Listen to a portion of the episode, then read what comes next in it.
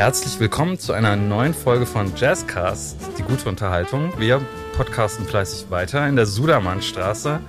Mein Name ist Wolfgang Frömberg und ich begrüße heute in Folge 28, ja, wir gehen stramm auf die 30 zu, mal wieder eine Musikerin, Hannah Ferns. Hannah, schön, dass du da bist in unserem kleinen, aber feinen Studio. Hallo Wolfgang, danke, dass ich da sein kann.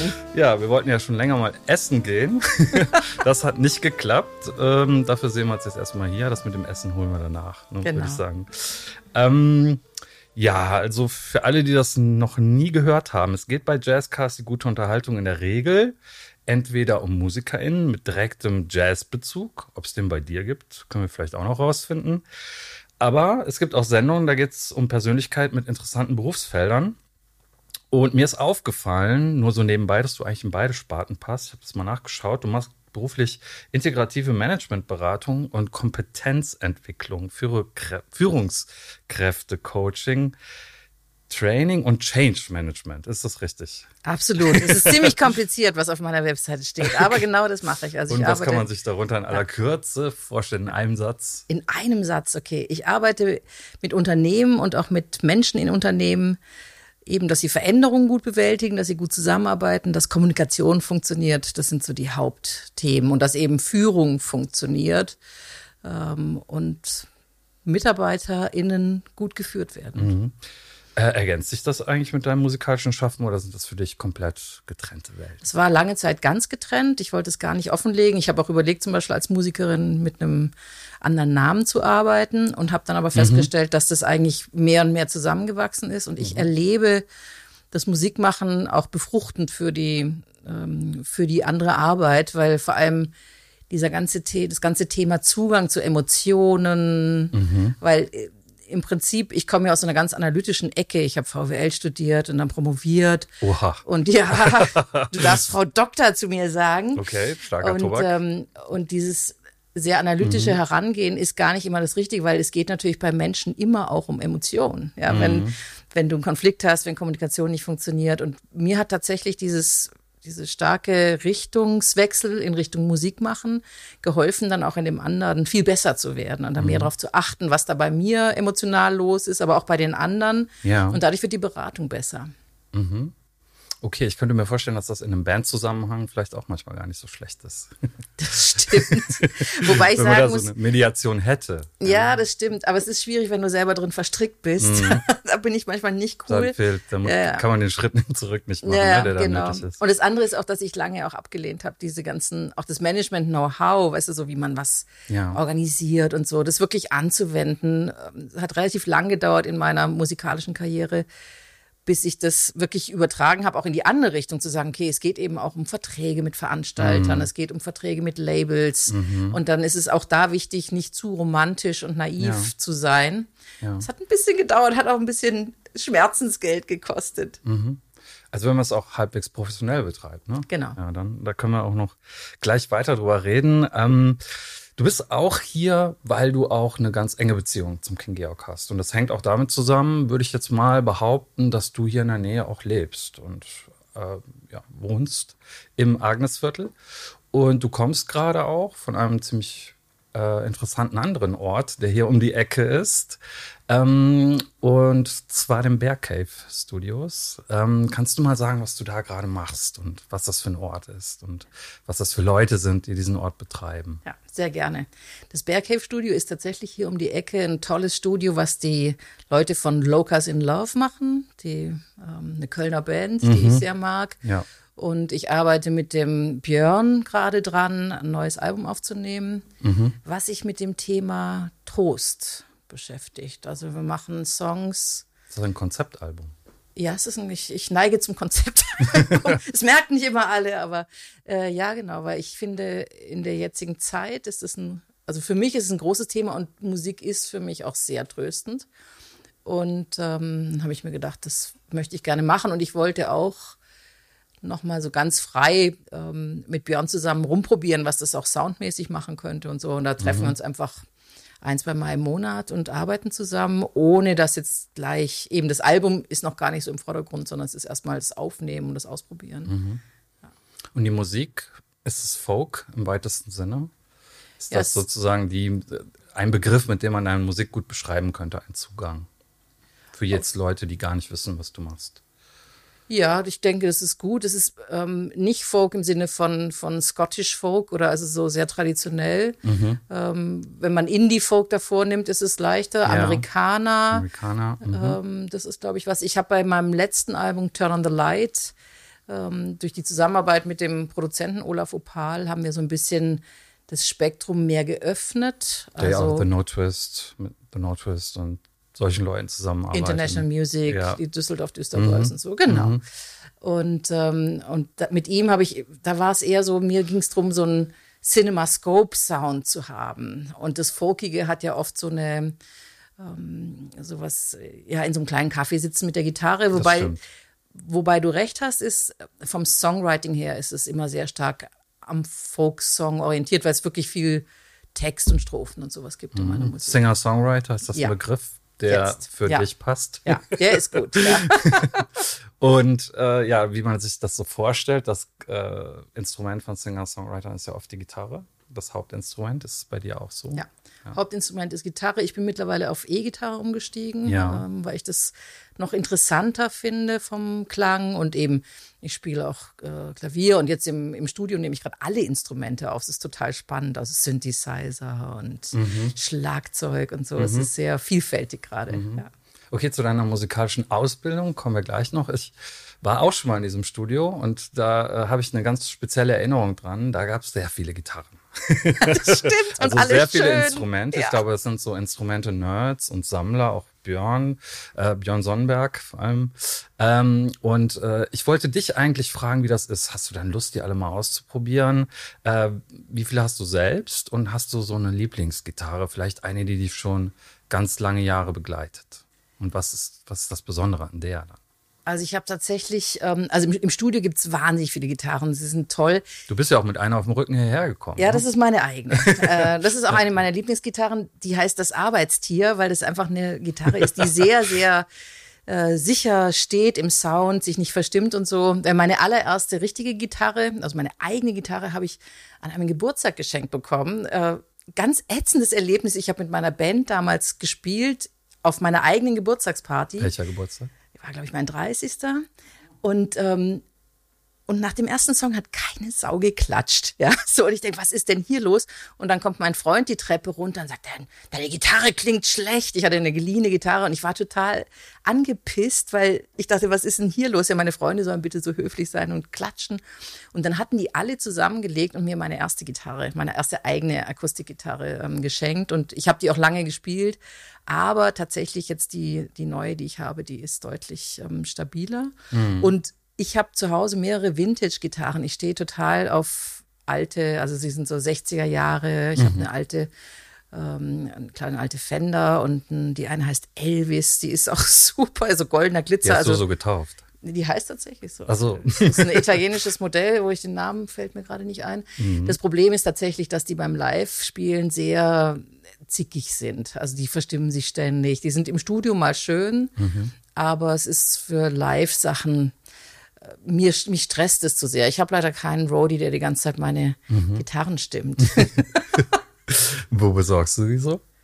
Äh, in Konstanz, wo ich ursprünglich herkomme. Da gibt es einen äh, Gitarrenbauer, der in den 80er Jahren sehr berühmt war. Der hat zum Beispiel diese Prince-Gitarre, die Cymbal-Gitarre gebaut. Ja. Jerry Auerswald. Und der hat einen Fundus. Immer wieder kommen Leute, bringen alte Gitarren vorbei. Und der wenn der was Spannendes hat, dann ruft er mich an und sagt, hey, ich habe was Schönes. Wobei mhm. ich jetzt einen Gitarrenstopp, also ich habe fünf zu Hause. Ich finde, das reicht. Also ich, es gibt immer mal wieder tolle, aber ich, ich kann die gar nicht alle so spielen. Ich finde es dann besser im Bear Cave, die diese riesen Auswahl haben. Ja, schon faszinierend. Ja, oder? es ist total ich war, Ich war schwer beeindruckt.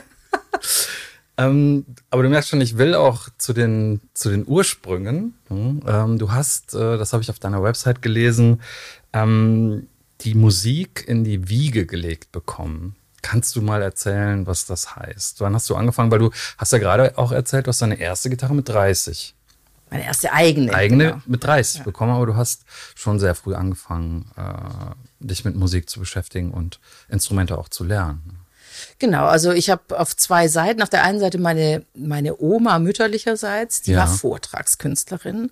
Und es war für mich als Kind was ganz Faszinierendes. Die hatte also immer so einen großen Beehive, also so Wahnsinnsfrisur, lange Fingernägel. Und die hat Kunstlieder in Altersheimen mhm. äh, mit einem Klavierspieler, was so Schubert-Lieder und solche Sachen gemacht. Und das heißt, dass wir viele solche Sachen zum als Einschlaflieder ähm, vorgesungen bekommen haben. Und mhm. mein Vater ist aus England und kommt auch aus einer musikalischen Familie. Der, er selber macht keine Musik. Also aber, du bist in Konstanz aufgewachsen? Genau, ich komme, genau, ich bin ursprünglich aus Konstanz. Und ähm, mein Vater kommt aus England, aus Liverpool, mhm. kein Beatle, aber die Familie da ist auch sehr musikalisch. Ja. Und ähm, und wir haben mit meinem Vater immer auch total viel gesungen. Der spielte eben auch Gitarre mhm. und hat mir Gitarre spielen beigebracht. So, und da habe ich am Anfang wirklich, ich konnte drei Akkorde, ich habe alle Beatles-Songs mit drei Akkorden gespielt. Ich weiß heute nicht mehr, wie ich das gemacht habe, aber mit ein bisschen Fantasie. Und dann habe ich später so ganz klassisch noch ein bisschen Klavierunterricht gehabt, mhm. habe dann aber ähm, das nicht weiter verfolgt. So. Und dann hatte ich leider mit 18 oder so hatte ich so einen Freund, der fand das ganz furchtbar, wenn ich Musik gemacht habe. Und dann habe ich erst mal aufgehört. Mhm. Äh, bis mich dann irgendjemand gefragt hat für meine erste Band, ob ich, ich, ich würde doch Musik machen und so, ob ich nicht mal Lust hätte, ähm, mit ein bisschen Musik zu machen. Mhm. Was, was, hat dich, was für Musik hat dich beeinflusst? Außer die Beatles. Genau, also ich war ein riesen Beatles-Fan und dann kam tatsächlich eine Hardcore-Folk. Äh, also ich fand Joan Baez toll, ich fand Joni Mitchell toll.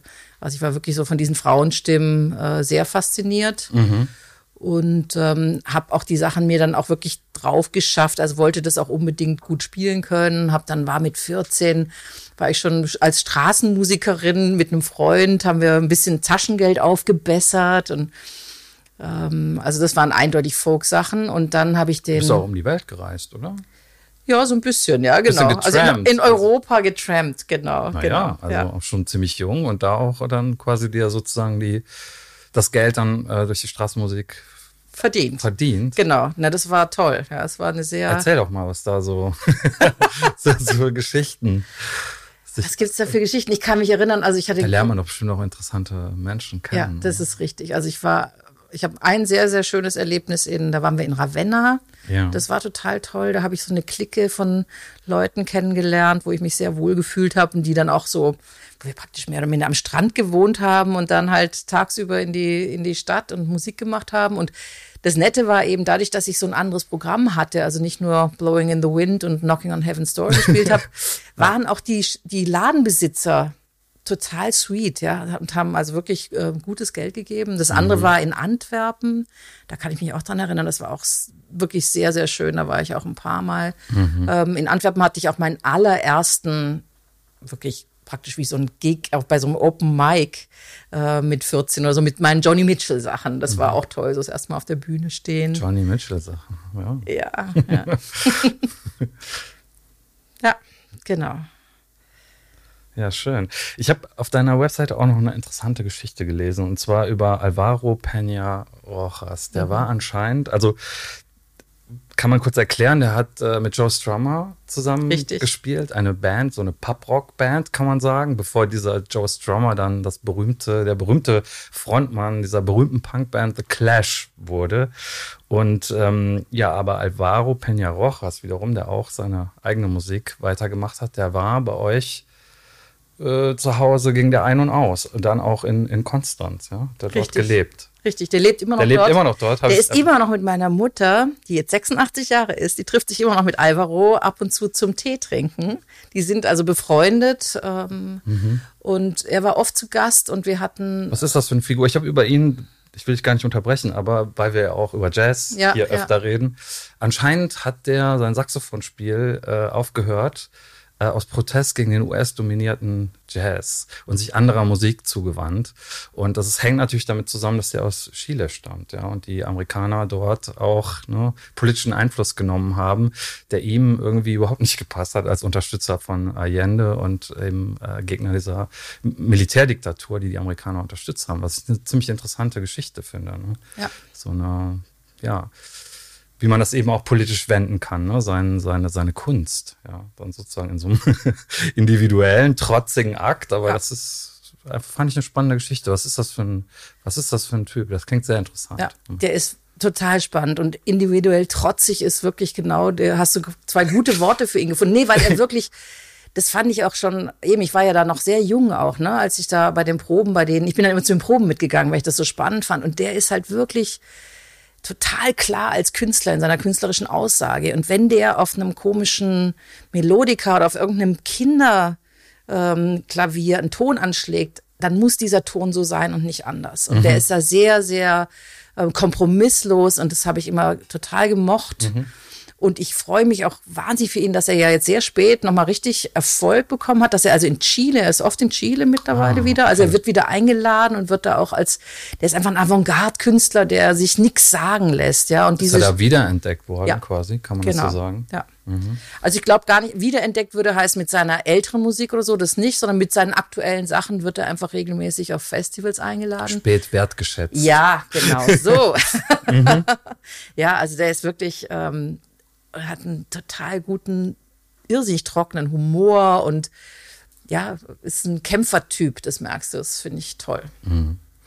Okay, wir sind in Konstanz. Du bist sehr jung zur Musik gekommen. Du bist schon sehr jung äh, selbstständig in die Welt hinaus und hast mit der Musik quasi gelebt. Du hast interessante musikalische, legendäre Figuren kennengelernt.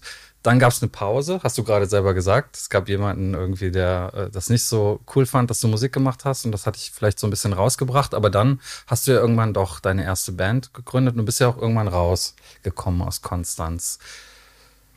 Wie würdest du diesen Weg beschreiben dorthin?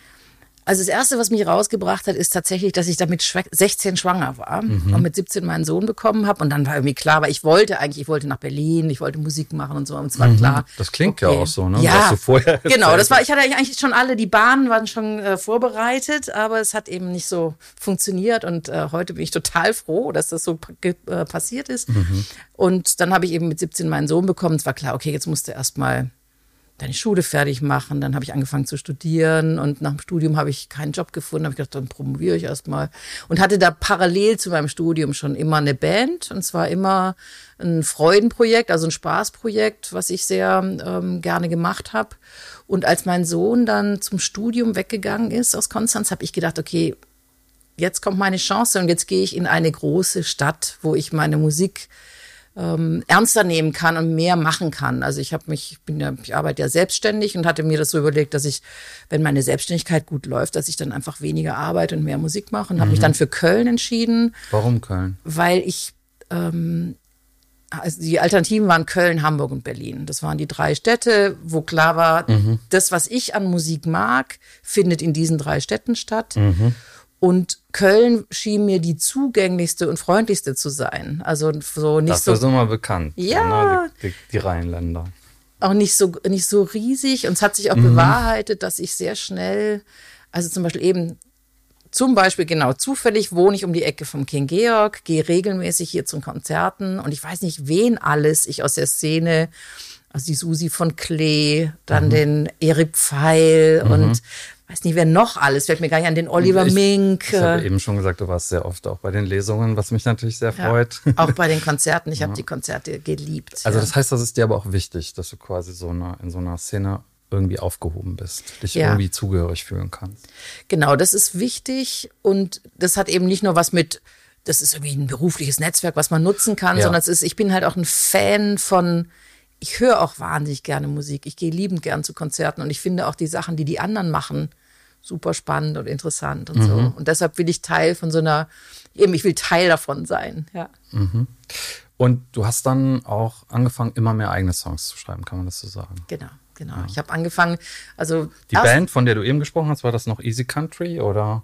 War das Easy Country und dann Ferns, die hießen, die, das mhm. war praktisch so ein Wechsel von ähm, also die allererste Band waren, waren die Commercials. Da habe ich mit einem Punk-Freund zusammen ähm, mhm. bei ihm auf dem Speicher oben mit Computer und also Drumcomputer und mhm. Gitarren und so. Wir haben einfach mit einer großen Tonbandmaschine von seinem Papa, der mhm. bei AEG gearbeitet hat, haben wir Tonbänder aufgenommen. Das war Klingt meine gut. erste Band. Gibt's war, ja noch? Es gibt ihn noch, es gibt auch noch ein paar Aufnahmen. Ich habe noch ein paar Sachen. Die ähm, Commercials ja. finde ich auch ziemlich gut. Es wäre jetzt auch, glaube ich, wieder aktuell. Also man könnte es jetzt. Die Musik. Ja, klar. Es, ist, es, würde jetzt wieder gehen, die 80er Jahre.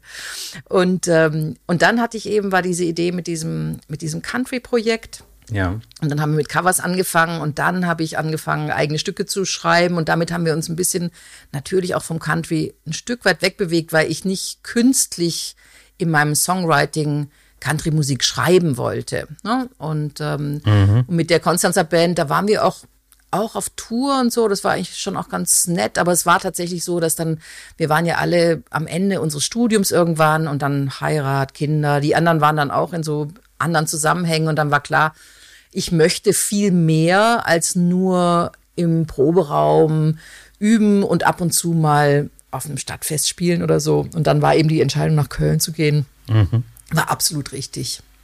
Mhm. Aber mit Ferns gab es eine EP 1998? Ja, und auch ein Album. Ein Album ja, und noch ein Live-Album. Und dann? Genau, also drei Alben, genau. Ja. Und dann war Schluss. Genau, das war praktisch. War, war das so eine logische Konsequenz oder ist sowas auch eine dra dramatische Sache, wenn so eine Band dann äh, eine Erfahrung, die man vielleicht mal machen muss? Was würdest du sagen?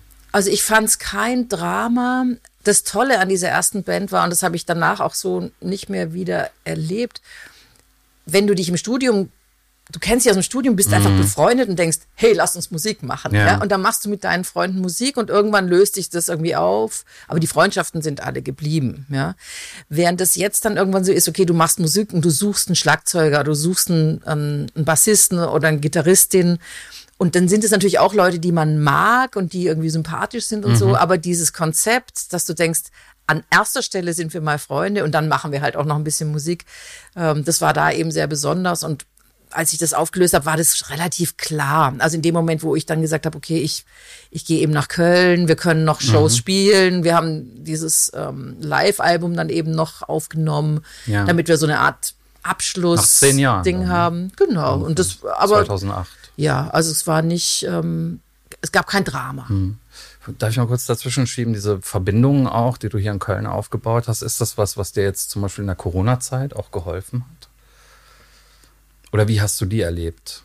Also für mich war es. Aus der künstlerischen Perspektive.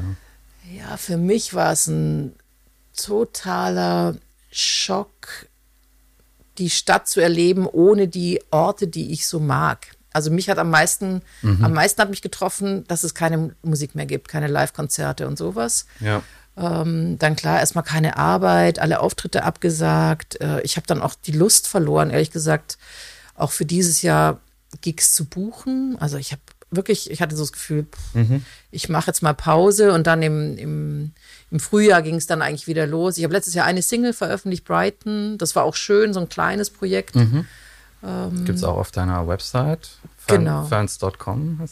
Genau, genau. Und das passte auch so in die Zeit, weil der Song heißt ja We Will Never Fly to Brighton und das war für mich total dieses Corona-Ding auch dass halt einfach Sachen nicht stattfinden werden. Ne? Mhm. Also insofern. Da steckt eine Menge Sehnsucht drin in dem Satz. Ne? ja, und der ganze Song ist ja. auch genau so. Ähm, deshalb musste der dann auch unbedingt raus. Also ich habe so gemerkt, ich hatte den schon vor zwei mhm. Jahren geschrieben und hatte das Gefühl, das ist jetzt die Zeit, um den rauszubringen. Habe den dann als Single rausgebracht. Ja. Ähm, was gut war. Genau, und jetzt habe ich wieder Lust, was zu machen und aufzunehmen. Und wir schauen mal, vielleicht kommt dieses Jahr sogar noch die eine EP oder sogar eine LP. Mhm. Ja.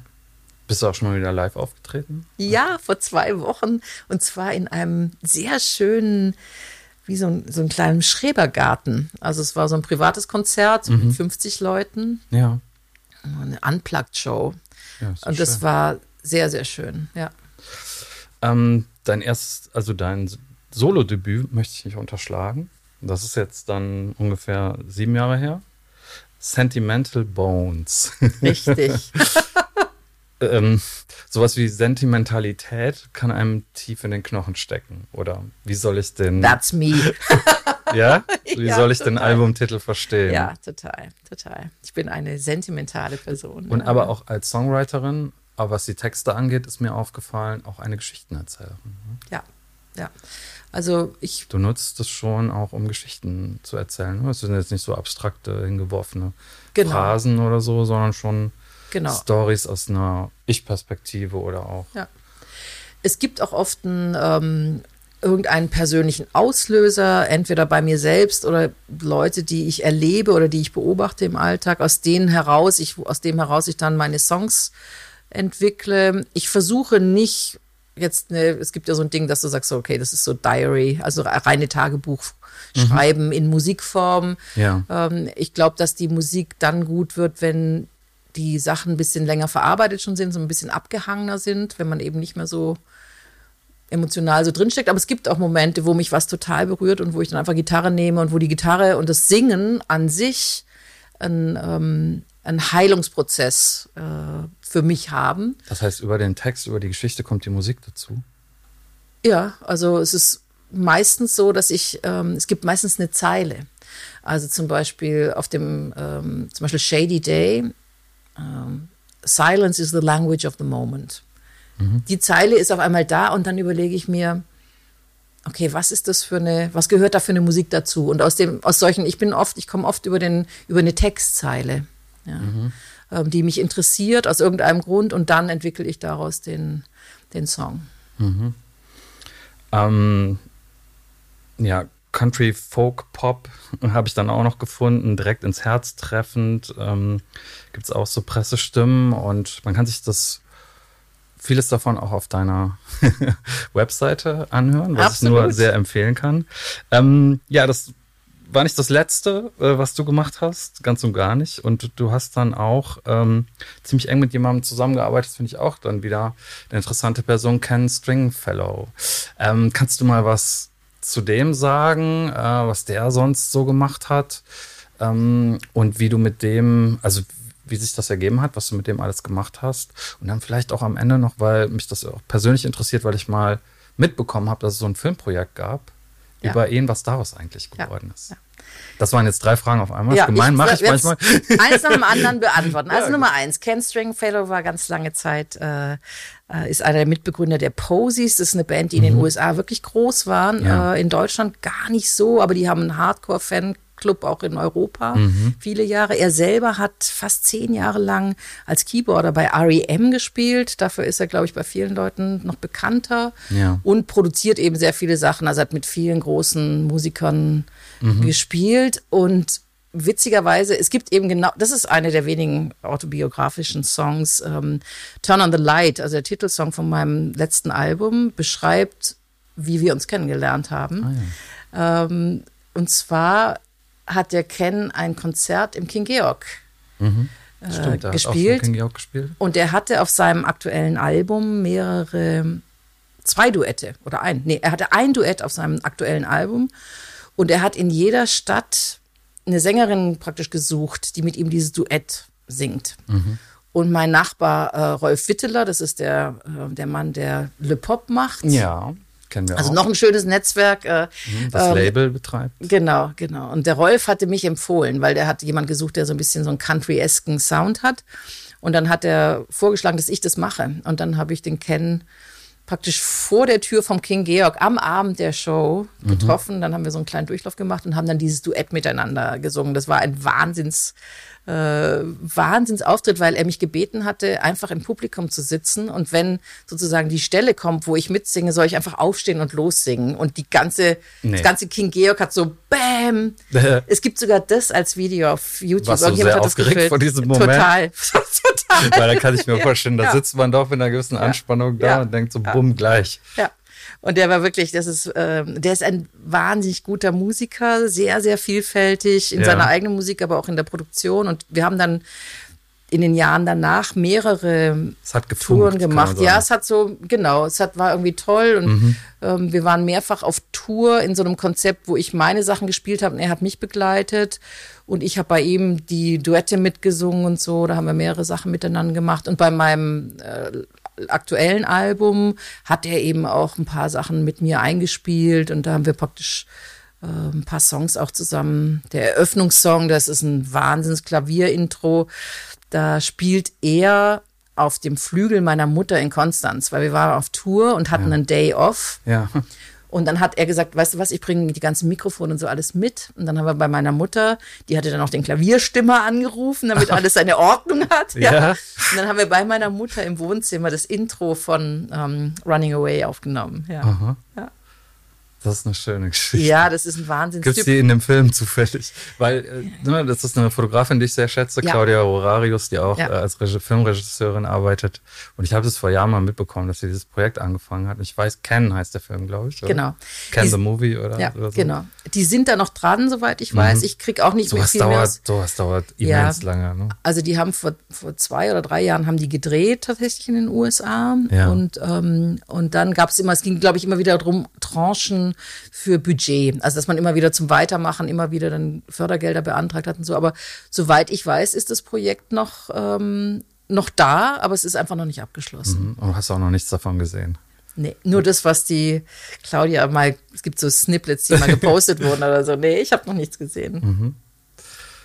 Hanna, wir sind eigentlich schon am Ende unserer Zeit angekommen. Aber ich möchte dich am Ende noch fragen, wir wissen ja eigentlich schon, was du gerade machst und wo die, wo die Reise musikalisch hingeht. Hast du einmal, äh, so ganz banal, hast du jetzt noch einen Auftritt in nächster Zeit, wo man äh, dich anhören kann? Und zweitens, welche drei Wünsche hast du noch, äh, die sich bis zum Ende des Jahres erfüllen sollten? Wow, okay. also ich habe einen Auftritt tatsächlich, aber es ist ein ganz kleines Ding in Konstanz. Da gibt es so einen Sampler, der ähm, veröffentlicht mhm. wird mit Konstanzer Künstlern. Das ist am 19. September, aber jetzt ansonsten ist noch nichts äh, gebucht. Drei Wünsche für dieses Jahr. Ich glaub, Wer soll das Derby gewinnen? Everton oder Liverpool? Everton. Aha, siehst du, habe ich dir schon mal eine einmal geholfen. Schon, genau, Jetzt zwei geholfen. Wünsche.